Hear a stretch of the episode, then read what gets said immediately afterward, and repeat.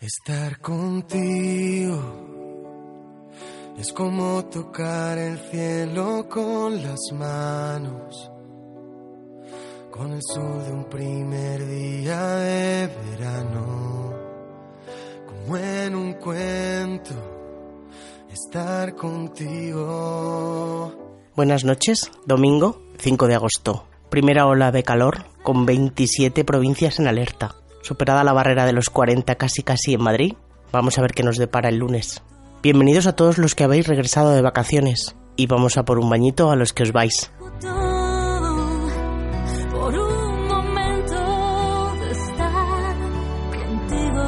La canción de esta noche se titula Estar contigo de Alex Ubago. Yo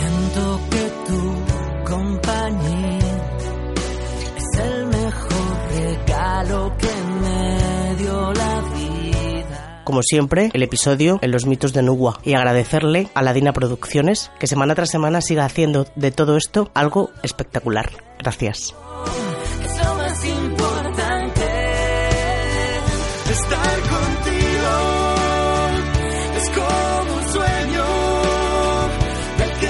Y el capítulo de hoy se titula Después de morir. Empezamos.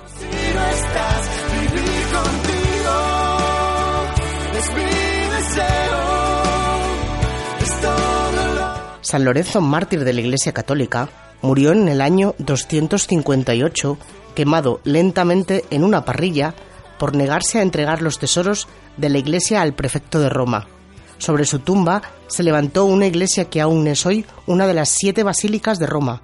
Sin embargo, otras parroquias italianas aseguran tener las reliquias del santo y de su martirio. La parrilla, un omoplato, un brazo, la mandíbula, una parte de la espina dorsal, un dedo, un pie, dos costillas y un poco de grasa. A este mismo santo está consagrada la Basílica de San Lorenzo de El Escorial, cuya planta, en forma de parrilla, recuerda el método de tortura con que fue martirizado.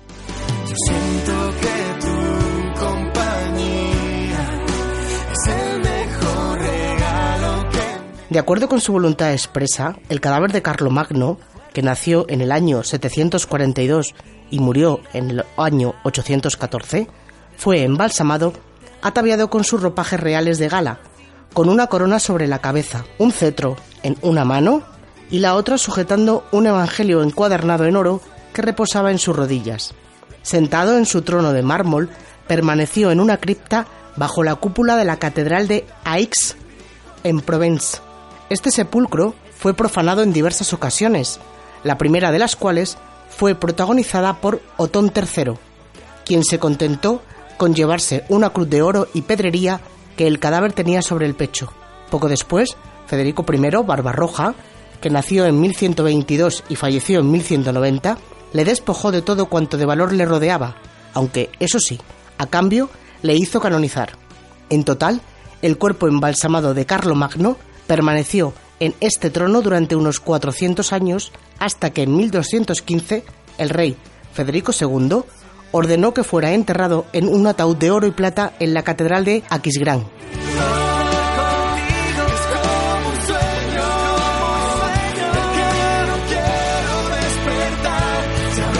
A instancias del coemperador romano Lamberto, se celebró un sínodo en el año 896, ocho meses después de haber fallecido el Papa Formoso en el año 896, para declarar nulo su mandato, que había durado cinco años, y para anular, consecuentemente, el nombramiento de Arnulfo, acérrimo enemigo de Lamberto, como coemperador de Roma. Durante el sínodo se procedió a la exhumación del cadáver del Papa, que fue colocado en el banquillo de los acusados, mientras el nuevo pontífice, Esteban VI, actuaba de fiscal y un diácono oficiaba de defensor. Hallándosele culpable, se le despojó de las vestimentas papales y su cadáver fue arrojado al río Tíber. Un posterior concilio, presidido por Juan IX, declaró nuevamente válido el pontificado de Formoso.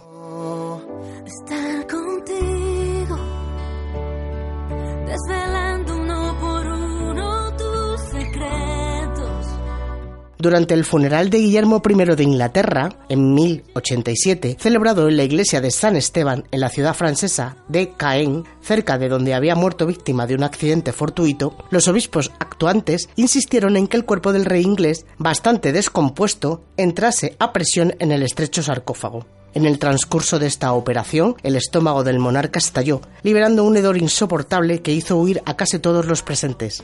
Pese a todo, el entierro se llevó a término. En 1562, los vándalos profanaron la tumba del monarca inglés llevándose todo, excepto un fémur, que sería vuelto a enterrar 80 años después en otra tumba. Sin embargo, esta tumba también fue saqueada durante la Revolución Francesa, no conservándose en la actualidad ningún resto de Guillermo I de Inglaterra.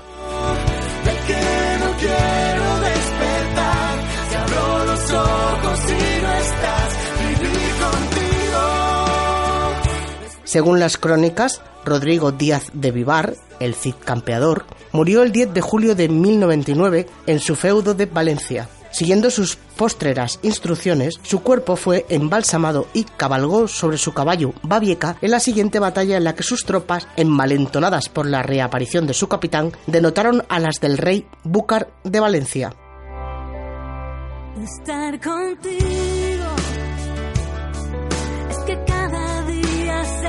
La figura de Tomás Becket, arzobispo de Canterbury, seguía siendo tan influyente 300 años después de su muerte, en su calidad de rebelde frente al trono inglés y mártir, que Enrique VIII decidió exhumar su cadáver y someterlo a un nuevo juicio público que acabase de una vez por todas con su leyenda. Así pues, el cadáver de Becket fue llevado a la Cámara de Acusación, donde fue juzgado bajo el cargo de usurpación de la autoridad papal, resultando convicto de traición y siendo condenado a que sus huesos fuesen públicamente quemados en la hoguera.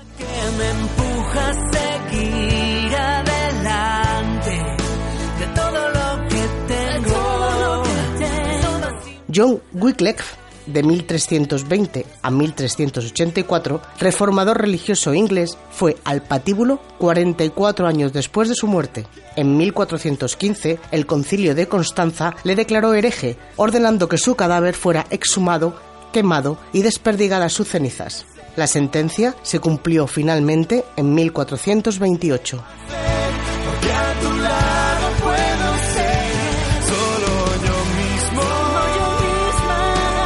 En 1412, el rey Enrique V de Inglaterra, que falleció en 1422, hizo desenterrar el cuerpo de su antecesor en el trono, Ricardo II, muerto 12 años antes, y lo exhibió públicamente con sus vestiduras reales. Tres días más tarde, Enrique presidió un segundo funeral de Ricardo en la abadía de Westminster, tras lo cual fue enterrado en una tumba en uno de cuyos laterales se dejó una abertura para que sus visitantes pudieran tocar la calavera del rey. En 1776, un estudiante robó la mandíbula del antiguo rey a través de dicho agujero. Los descendientes del profanador retuvieron la reliquia hasta 1906, cuando fue restituida a la tumba.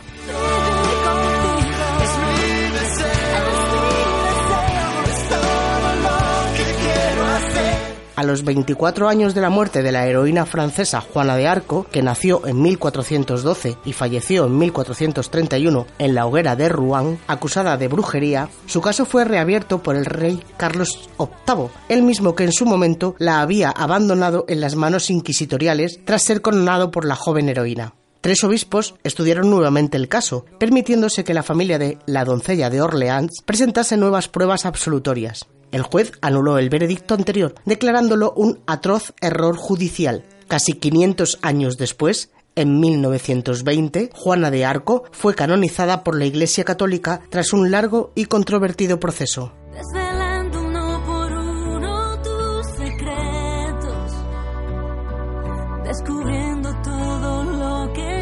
El estadista inglés Thomas Moore, más conocido en España como Tomás Moro, murió decapitado por orden del rey Enrique VIII por negarse a reconocer el cisma anglicano de la Iglesia Católica. Su cabeza fue hervida, clavada en un palo y exhibida en el puente de Londres. Un mes después, su hija, Margaret Roper, sobornó a los vigilantes del puente para que le entregasen la cabeza. Una vez en su poder, la guardó en una caja de plomo y la preservó con esencias aromáticas. Sin embargo, poco después fue detenida por aquel soborno y encarcelada. Murió en 1544 y la cabeza de su padre fue enterrada con ella. En junio de 1824 fue abierta la tumba y la cabeza de Tomás Moro fue públicamente expuesta en la iglesia de San Dustane, en Canterbury, hasta fechas muy recientes.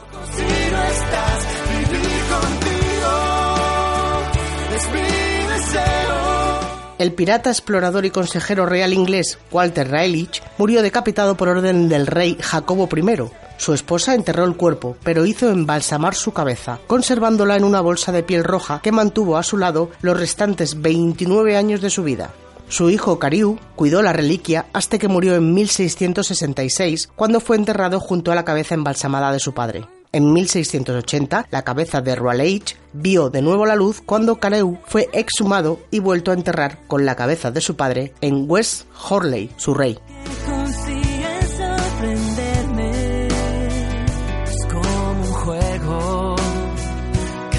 16 años después de la muerte del filósofo francés René Descartes, que falleció en 1650 en Estocolmo, el cadáver fue exhumado a petición de sus amigos y trasladado a París, excepto el dedo índice derecho, que se lo quedó el embajador de Francia, alegando que quería poseer el dedo que había escrito las palabras cogito ergo sum. En el viaje, un capitán de la guardia sueca que custodiaba la reliquia sustituyó el cráneo del filósofo por el de otro difunto, el cráneo verdadero fue decorando las vitrinas de una serie de coleccionistas hasta que cayó en manos del químico sueco Johannes Jacob Berzelius, quien se la ofreció definitivamente al naturalista francés Georges Cuvier en 1832. No estás, vivir contigo es mi deseo. Estoy El estadista inglés Oliver Cromwell fue desenterrado dos años después de haber sido honrosamente inhumado en la abadía de Westminster, y su cuerpo, tras ser arrastrado en trineo hasta Tibur, fue colgado hasta el ocaso. El verdugo de aquella ciudad descolgó el cuerpo, lo arrojó al patíbulo y de ocho hachazos le cortó la cabeza. El cuerpo fue tirado a un foso y la cabeza empalada en un poste de 8 metros de altura con puntas de hierro, que fue amarrado al tejado de Westminster. Allí permaneció 24 años hasta 1685, cuando una tormenta lo arrancó de su soporte. Un capitán de la guardia robó los restos y los escondió en la chimenea de su casa, mientras que se iniciaba una ardorosa búsqueda de la reliquia. El capitán mantuvo su secreto hasta que en el lecho de muerte lo confesó a su única hija. En 1710, la cabeza apareció en un espectáculo de curiosidades, siendo finalmente subastada por 60 guineas. En 1775, la reliquia pertenecía al actor Samuel Russell, que la ofreció al Sydney Sussex College, del que Cromwell había sido alumno. Pero la dirección declinó la oferta. Poco después, arruinado, Samuel Russell sobrevivió con las ganancias de exponer al público la reliquia. En 1787, Russell la vendió por 118 libras esterlinas a un joyero llamado James Fox. Diez años después, Fox la vendió por 230 libras a tres empresarios que la exhibieron en la calle Bond de Londres, con muy poco éxito de público. En 1814, la propiedad en manos de la hija de uno de aquellos empresarios fue vendida al doctor Wilkinson. En 1960, finalmente, la familia Wilkinson la ofreció de nuevo al Sydney Sussex College, que esta vez la aceptó, enterrándola discretamente en los jardines de la institución. Descubriendo todo lo que llevas dentro. Lo. James Scott, duque de Monmouth, hijo ilegítimo del rey Carlos II de Inglaterra, que nació en 1630 y falleció en 1685, fue decapitado acusado de rebeldía en una ejecución que necesitó hasta cinco golpes de hacha. Sin embargo, antes de ser enterrado, se tomó la decisión de realizar un retrato del duque que legase sus rasgos a la posteridad. Se volvió a coser la cabeza del duque a su cuerpo y pintaron el retrato, que en la actualidad se encuentra en la National Gallery de Londres.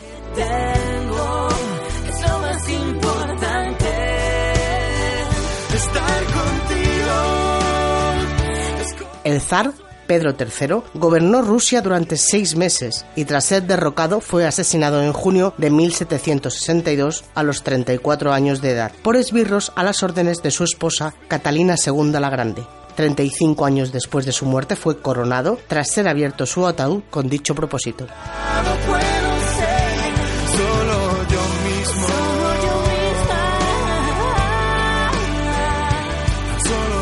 En la segunda mitad del siglo XVIII, el gigante irlandés Charles O'Brien Byrne que medía más de dos metros de estatura, enterado de que el cirujano John Hunter codiciaba su cadáver para incluirlo en su museo particular, dispuso que al morir fuera colocado en un féretro de plomo y arrojado al fondo del mar. Sin embargo, cuando se produjo la muerte de Byrne, el cirujano consiguió sobornar a sus enterradores y se hizo con el cadáver, hirviéndolo inmediatamente para preservar su esqueleto, que hoy en día forma parte del Museo Hunter, sito en el Royal College of Surgeons de Londres. Su esqueleto comparte vitrina con el de la enana siciliana Caroline Crachami, que medía medio metro de altura.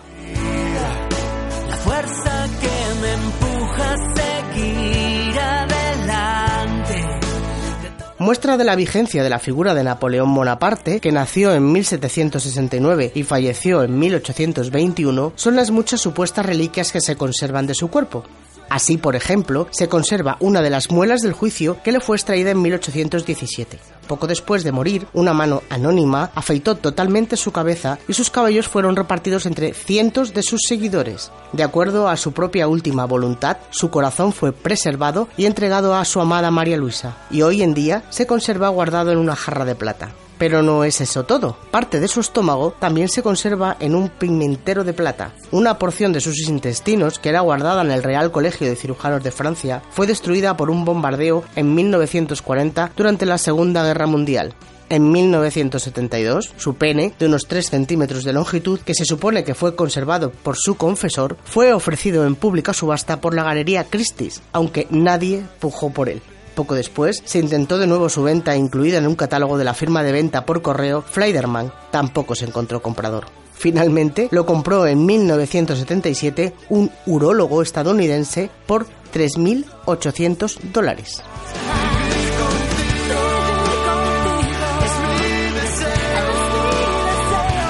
El poeta británico Percy Bysshe Shelley murió ahogado durante una tormenta en el mar frente a las costas italianas, en el curso de una travesía a bordo de una chalupa por el Golfo de la Spezia. Su cuerpo fue quemado en una hoguera a orillas del mar, siguiendo el ritual de los antiguos griegos, en presencia de sus amigos Lord Byron, Edward Tringwell y Lighthout. Cuando el cadáver estaba casi consumido, Trelawney sacó del fuego el corazón quemándose la mano. Él y Hunt se lo disputaron hasta que Mary Shelley, la esposa del fallecido y también escritora, famosa por su libro Frankenstein, lo pidió. Mary lo conservó envuelto en un paño de seda el resto de su vida. A su muerte, el corazón fue encontrado en su escritorio reseco y polvoriento entre las hojas de un ejemplar de Adonis, una de las obras de Shelley. Finalmente, el corazón fue colocado en una caja de plata y enterrado en la tumba del hijo de Shelley, Percy, en el cementerio de San Pedro, en Bournemouth.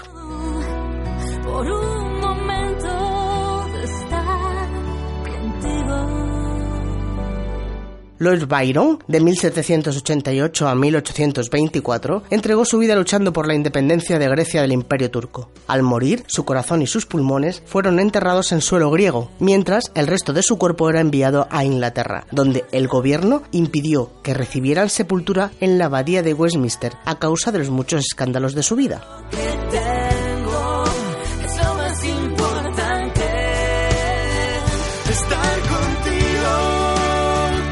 El filósofo británico Jeremy Bentham, de 1748 a 1832, donó al morir todos sus bienes al University College Hospital de Londres, a condición de que su cuerpo fuera embalsamado y presidiese todas las reuniones de la directiva del hospital. El doctor Southward Smith por petición expresa de Bentham, se encargó de la operación, montando el esqueleto y fijándole una cabeza de cera modelada a imitación del verdadero rostro del filósofo y vistiéndole con sus ropas y su sombrero. El esqueleto fue colocado en una urna acristalada de madera de caoba y así, durante los 92 años siguientes, presidió todas las juntas directivas del hospital.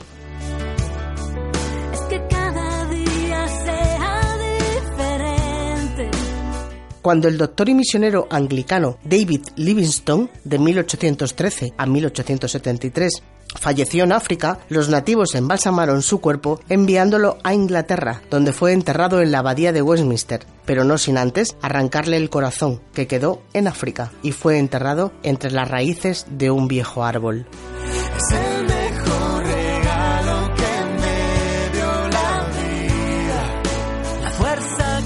Vladimir Ilich Ilyanov, Lenin, que nació en 1870 y falleció en 1924, murió aquejado de una esclerosis cerebral en 1924. Tras efectuarle la autopsia, su cerebro fue cortado en 20.000 secciones para ser estudiado por el Instituto Cerebral Soviético.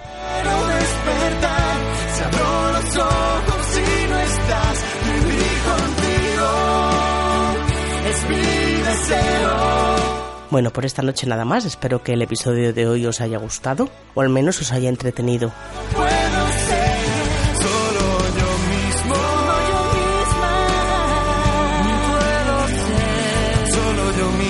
Me voy a despedir. Nos vemos en septiembre para retomar nuevos episodios en los mitos de Nuwa. Así que sin más, desearos unas felices vacaciones a todos, un buen regreso y nos vemos en septiembre. Gracias.